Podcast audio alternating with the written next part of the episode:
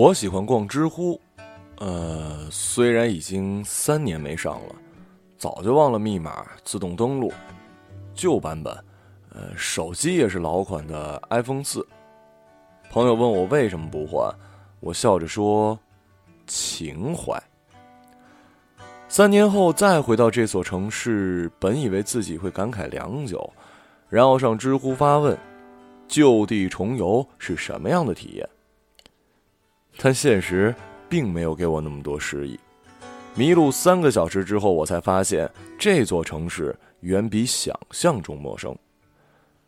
林姐说：“眼睛长在前面是为了让你一直往前看，大老爷们儿别总感慨过去，盯着眼前的肉才是真的。”说着，他把我饭盒里的鸡腿夹走了。那是我晚餐里唯一的一荤菜。他的腮帮子飞快地鼓动了几下，娴熟地剔出了骨头。林姐的嘴从来不闲着，吃糖、吃肉、吃零食，反正得嚼。据说这能锻炼咬合肌，脸型会好。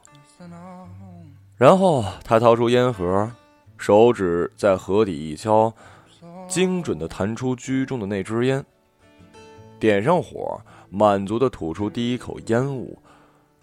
整个过程一气呵成，也赏心悦目。林姐呢是我的房东，这段时间暂时住在他们家。她叼着烟说：“每个月一千，阳台、厨房、卫生间自便，弄脏也无所谓，反正不会更脏了。平时我不怎么在家，随便你怎么弄。就是啊，别给我带不三不四的女人回来。”年轻人要洁身自好。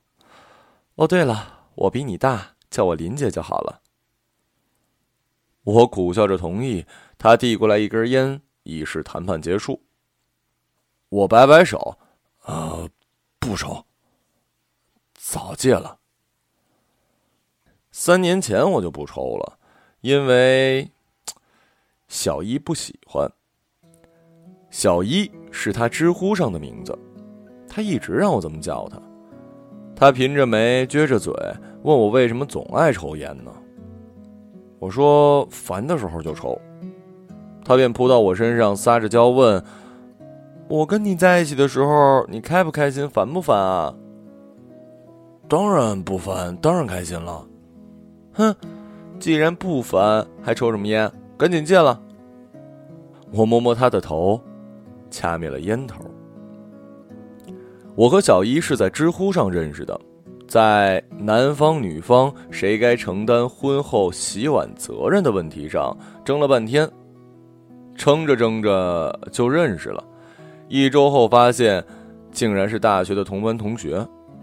在大学的前三年半里，我们没说过一句话。在毕业前的一个月，我们恋爱了。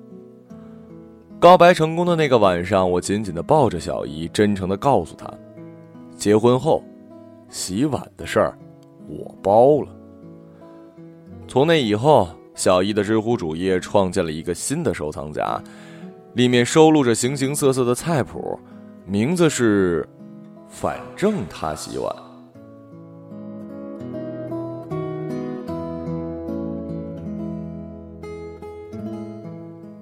我呢，一直想做一顿饭给林姐，全当是房客对房东的谢意。结果半天没找到锅子和油，连灶子都点不着。林姐说：“做什么饭呢？还要洗碗，效率高点行吗？”说着丢给我一张纸，我一看，香辣小龙虾外卖一斤只要三十元，这效率真高啊！林姐不怎么在家的，我不知道她做什么工作的，只是每天都回来的很晚，有时一夜不归。某天加班回来晚了，打开门就看见林姐倒在门厅的椅子上不省人事，手提包什么的还掉在地上，估计是一进门就瘫了。她身上有一股酒味儿，很多电影里都把女人灌醉后迷奸的情节，不过是臆想。就算漂亮如林姐，烂醉如泥的时候，搬都搬不起来，还毫无征兆的吐我一身，真是毫无境遇可言。哎呀，可怜了我那唯一的一套西装啊！第二天的阳光丝毫没有打扰到林姐的睡意，这女人直到下午才醒过来。林姐皱着眉头，一脸的难以置信。你说我喝断片儿了？怎么可能？容我抽根烟压压惊。我指着刚从干洗店拿回来还晾着的西装，没好气儿的说：“你问他。”林姐对我请假照顾她一天，没有丝毫的感激。那天晚上的外卖钱，还是我出的。她一边往炒面里喷辣椒酱，一边怀疑我的西装受损程度，说：“西装还要干洗呀？”“是啊，碰了水会变形的。”“哼，一个大男人哪来那么多奇怪的知识啊？”我也曾经喝断片过，毕业照拍完的那天，和寝室一群哥们儿喝得昏天黑地，就连老大摸了我的钱包买了单，我都不知道。醒过来的时候，阳光明媚，我躺在一张陌生的床上，床单是小熊维尼的图案，被子有一股熟悉的香味儿。拉开被子往里一看，竟然还光着身子，随即又是一阵头晕目眩。恍惚间，小伊端着一碗汤进来，眨着眼睛笑：“你醒啦，来，喝下去醒醒酒。”我看着那碗不明颜色的液体，瞬间就哭了。这里面放的是什么呀？小伊认真的说：“醒酒汤可以用乌梅、生姜或者蜂蜜。”所以呢？所以我都放了。我说：“他们说的是祸，不是和吧？”讨厌啦！人家好不容易煮的，你要喝下去，我就让你 happy 一下。我当场就把那碗冲击力极强的汤喝了，发出愉悦的呼喊：“嘿嘿，快来 happy 吧！”然后我遗憾的看见小姨端上来几盘菜，翘着下巴撅着嘴对我说：“怎么？”我做的菜不能让你 happy 吗？小姨前一天晚上打我的电话，我一直没接，一猜我就是喝高了，于是风尘仆仆的赶过来，在最兵荒马乱的时候把我接回去了。据说宿舍那几个光棍眼红的牙痒痒，在店老板的笑声中又叫了两箱啤酒。这这是哪儿啊？我家呀。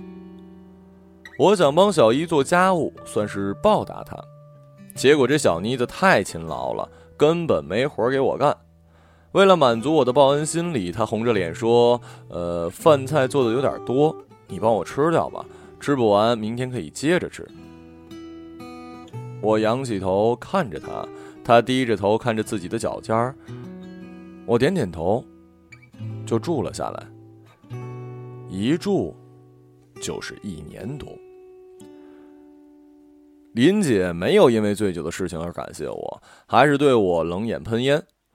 更多的时候是理都懒得理。我和她唯一的交流便是：“林姐，我叫外卖，给你带一份吗？”我自然也乐得清静。公司这次把我调过来，有很多事情要忙活。我的生活基本就是白天在办公室跟电脑拼命，晚上回家和电脑继续拼命。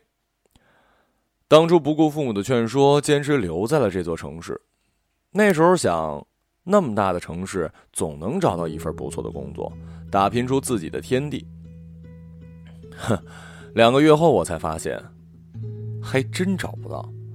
我对着人才市场的面试官说：“我好歹也是本科毕业呀。”面试官的嘴一撇，指着旁边排队的一堆人：“那些都是二幺幺、九八五。”本科值多少钱啊？我明白了，这年头什么不多，大学生最多，一个花盆掉下来能砸死仨大学生。小希说：“说不定丢花盆的也是大学生呢。”我听了哈哈大笑，阴霾渐散。幸亏家里还有一美娇娘，供我吃，供我住，郁闷了还逗我乐。有小姨在的时候，我从来都不烦。网头写简历的时候，小姨会安静的在一旁看着，给我按摩肩膀或者递一杯咖啡，一勺奶精，两勺糖，甜得很，拉花做得漂亮。小小的惊喜也会让我动力十足。我接过咖啡，眼睛还盯着屏幕说：“谢谢老婆。”回头，林姐面无表情的看着我。不，谢谢谢谢谢谢林姐。林姐却没走，颇为玩味的看着我，一脸戏谑。怎么还惦记着前女友啊？我不语，只是笑。咖啡很苦，一点糖也没放。我的床头墙壁上有一大团黑笔涂抹的痕迹，一大片。我问林姐：“这里怎么涂的一团黑呀？”林姐轻描淡写的说了一句：“之前房客干的吧。”林姐告诉我，我的那间房子呢，一直是外租的，收入可观。我笑了笑，心里却咯噔一下。这床被那么多人睡过，终究不好受啊。林姐似乎并不是一个在乎小节的人，她脏的衣服往洗衣机里一丢，直到塞不下才按下清洗键。似乎也不记得要把它们晾出去这件事儿。我叹了口气，挽起了袖管。项目结束之后，上司给了我几天的假期，我都把时间用来打扫房间、洗衣服又做饭了。忙活了一天，看着焕然一新的房间，心满意足。回头四顾，却发现没人可以炫耀，顿时又冷了心，索性倒头补觉去。毕竟回来没有跟以前的朋友、跟同学说，就想安安静静的来，安安静静的走。早已搁置一边的友情再去捡回来，大家都觉得尴尬。毕竟人际交往是一件很费力的事儿。醒来的时候，林姐正一盘一盘的消灭桌上的菜，一只脚踩在椅子上，旁边还有几罐啤酒，她吃的实在是香啊。她说。我饿了，所以就吃了。哦，没事，做出来就是吃的，你喜欢我也高兴。你怎么不吃啊？做菜的人往往都不屑于吃自己做的东西。他眉毛一翘，什么歪理呀？按你这么说，厨师都得饿死了。来，陪我喝酒。我不知是不是喝了酒的原因。那晚，林姐的心情似乎很好，话也多了起来，跟我聊了很多。林姐现在在 KTV 做领班，工作时间乱得很，不过赚的不少。我心沉下去，皱着眉。那种工作吗？他冷笑，哼，当然不是了。不过身边也有这样的妹子。得了吧，男人们还不就冲这个来的？见个漂亮女人就想抱上床。我听了不快，但随即又佯装欢快的笑出了声。我和小一的第一次，至今都历历在目。我花了一个月才说服了小一。那晚星空妩媚，我们紧张兮兮的看着对方，居然不知所措。我本想效仿电影中的浪漫桥段，公主抱，把小一温柔的放倒在床上，然后扑上去，在她的娇喘声中尽情释放自己强烈的爱意和欲望。结果，力气忒小，一把将小伊丢在了地板上。我又花了整整一个月的时间，去向气鼓鼓、脑袋上还有一包的小伊求饶。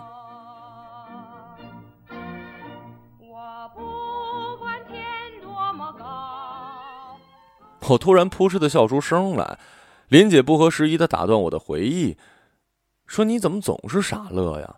过去的事儿那么开心吗？”呵 呵我就是一普通人，喜欢念着过去，就指望这些事儿乐了。林姐弯起嘴角，笑得很诡异。要不要尝试一些更开心的事儿啊？我怀疑她真醉了。他笑的和平时完全不一样。他拿出了一瓶白酒和一罐咖啡，然后一勺一勺的将咖啡倒进白酒里，猛地晃了晃。试试这个，你会快乐的飞起来。我吓了一跳。林家，你认真的？胆小鬼！他一口闷进嘴里。这疯女人啊！或许我也疯了。那晚，肾下腺素的分泌脱离了我的大脑控制，我抢过来也一口饮尽。我从来没有嗑过药，但那次我感觉到了那种感觉，升天和堕落的感觉同时产生，整个人都在飘。我回过头，望见林姐也在飘，随风渐去，渐行渐远。我赶紧拉住她的手，不让她飘走。于是，我们飘到了同一张床上。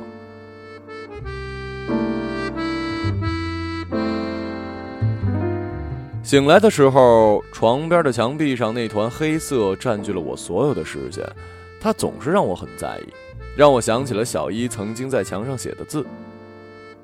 那时候，小一比我先找到工作，他当时收到了两份 offer，然后选择了其中平庸的那份。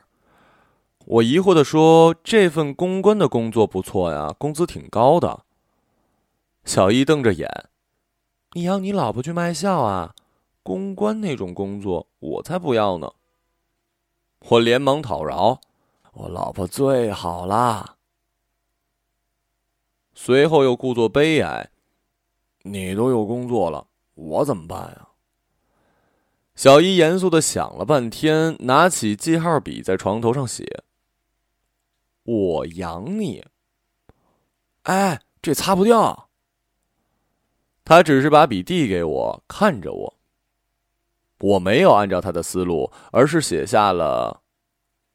我娶你！他的脸顿时红透了，被火烧过一般。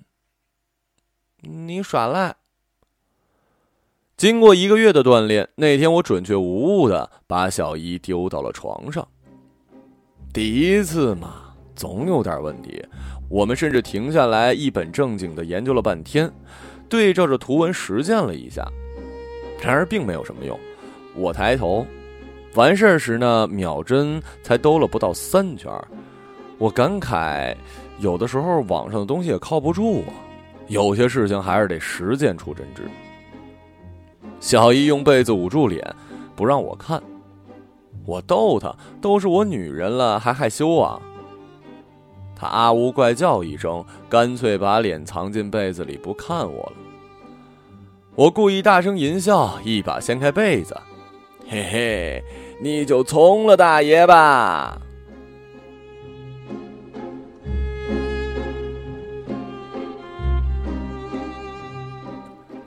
一旁的林姐莫名的看着我，你小姐找多了吧？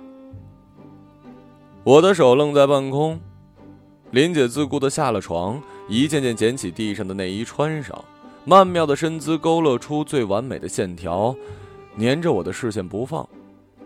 他打了一哈欠，哎，早知道少兑点酒了，让你小子占了便宜。我抬头看钟，窃喜，比过去有进步啊。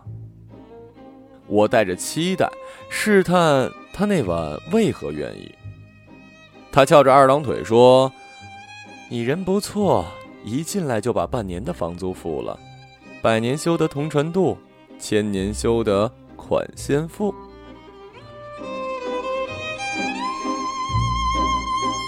尽管如此，林姐并没有要跟我深入发展的打算。那几天，她的手机响个不停，她却一直不接，后来干脆关机了。我看向她，她不耐烦的说：“老太婆催她去相亲。”那你干嘛不去啊？废话，我有男朋友。我怎么没见过呀？还不是你碍事儿啊！你要不当电灯泡，我早就把他叫来快活了。哼，那我抓紧办完事儿回去。进了房间，关上门，我翻了半天，从包里找出一盒烟。一抽就是一下午。我和小一从来不聊未来，因为我们没有未来。母亲给我打了很多次电话，或是关心，或是责骂，我都无言以对。后来，她带着哭腔说：“你真的不要爸爸妈妈了。”那一年，我除了偶尔打工挣点生活费，工作一直没着落，总感觉寻不见一种合适的姿势进入这座城市的内部。倒是我和小一晚上的科学研究次数与日俱增，俩人磨练到黎明，解锁各种新姿势。有时他会摇头，不行，干嘛不行了？他哭丧着脸。他哭丧着脸，那个来了，我沮丧极了。过了一会儿，他可怜兮兮地说：“要不试试？”我惊了，可以吗？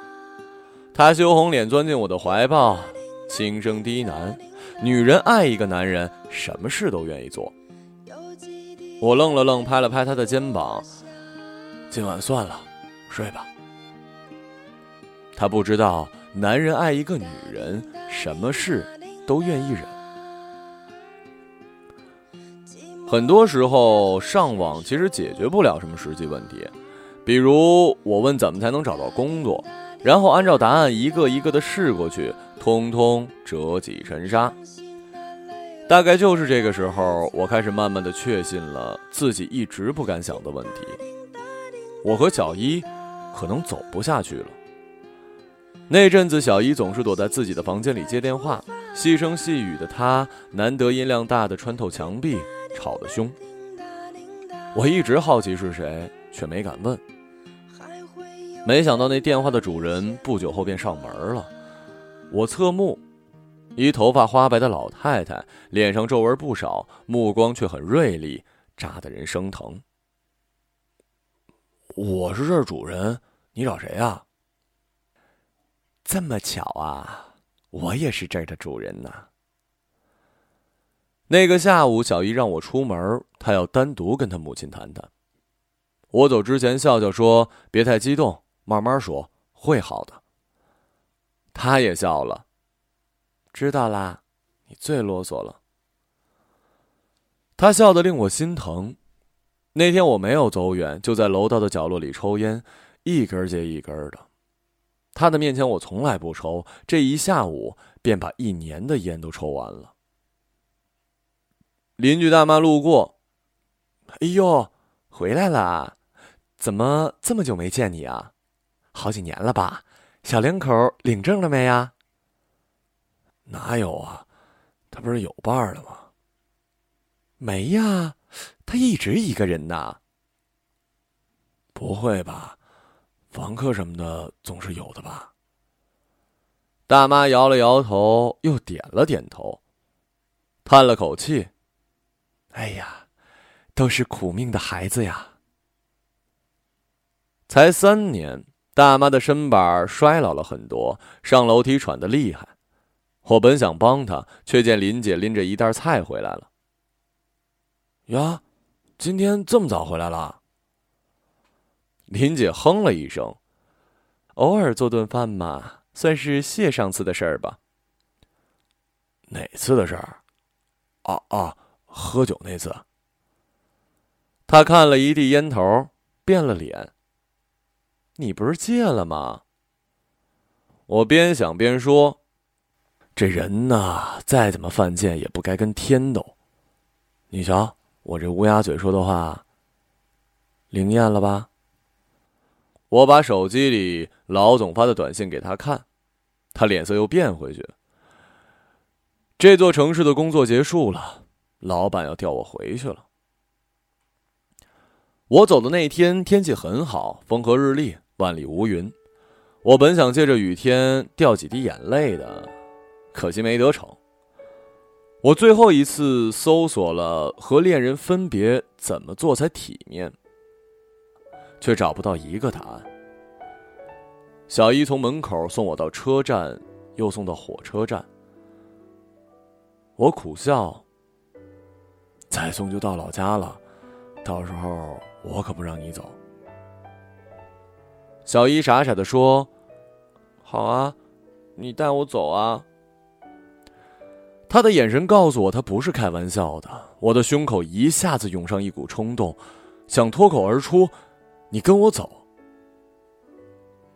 但我没有，只是摸了摸他的头，不去看他的眼睛。他拨开我的手，我又不是小孩子了，说来我还比你大两个月呢，你该叫我姐的。哼，怎么看你都像个孩子。一年来都是我照顾你，哄你陪你，你还好意思说呢？小依依做事又督促我这个，督促我那个。换洗的衣物在黄色的袋子里，电脑线在最下边，刮胡刀坏了，我给你买了一电动的，塞在里面了。还有你那两本小黄书，被我卖给收废品的了。好吧，他的确是照顾了我一年。糟糕，没买甘蔗。你要吃吗？网上说旅途吃甘蔗能保平安。还有这茬儿啊？行，我去买，你等着我啊。放心吧，我等着呢。小小的身姿在人群中穿梭着，我的目光跟着他走啊走的，拐过站口的弯。终于看不见了，我便转过头捡了票，上了火车。人生没有那么多的时间给你做最后的送别，何况他都快哭出来了。我也是。这列车载着我，以及我和这座城市所有的故事，走了。以往的点点滴滴被时间一层一层的过滤。所有的琐碎和不快都被滤去，留下的都是最美好的回忆。等我回过身来，才发现那个女人已经成为我生命中一切美好形容词的总和。但我没想到，故事并没有此刻结束。三年后，我还是有机会回到这里，又站在他的面前。他长发剪短了，也喜欢化妆了，叼根烟。有点陌生。他说：“每个月一千，阳台、厨房、卫生间自便，弄脏了也无所谓，反正不会更脏。平时我不太在家，随便你怎么弄，就是别给我带不三不四的女人回来。年轻人要洁身自好。哦，对了，我比你大，叫我林姐。”林姐很冷静的把多余的房租结算给我，我没要，我说，之前很多个月的房租都没付呢。她瞪了我一眼，不说话了。我走的时候，她没有送我，躺床上睡觉去了。对我们来说，一辈子分别两次实在是太多了。行李不多，打包扎好，也没有告别。我就走了。走的路上，没由得想起昨晚的碗还没洗，横七竖八的倒在厨房的水池里。我做了一桌子的菜，算是我们俩最后的晚餐，他却一口都没吃。我吃的也没劲，问他干嘛不动筷啊？他垂下脑袋，看不出表情，做的比我差劲多了。走的时候，我看了一片狼藉的水池，终究没有再停下脚步。这辈子剩下的碗，看来我是不能帮你洗了。只是不知道之后会不会有一个人在水池里忙得焦头烂额时，你会调皮的把湿的手伸进他的脖子，然后大呼小叫的给他看网上的趣闻。他依旧上着网，翻着想要寻找的困惑。为别人的故事笑着哭着，但他并不知道这上面并没有我们的未来。在火车上，我刚戴上钻戒，叼起烟。三年没什么动静的知乎有了消息：小一邀请你回答问题。和前女友再次同处一室是什么样的体验？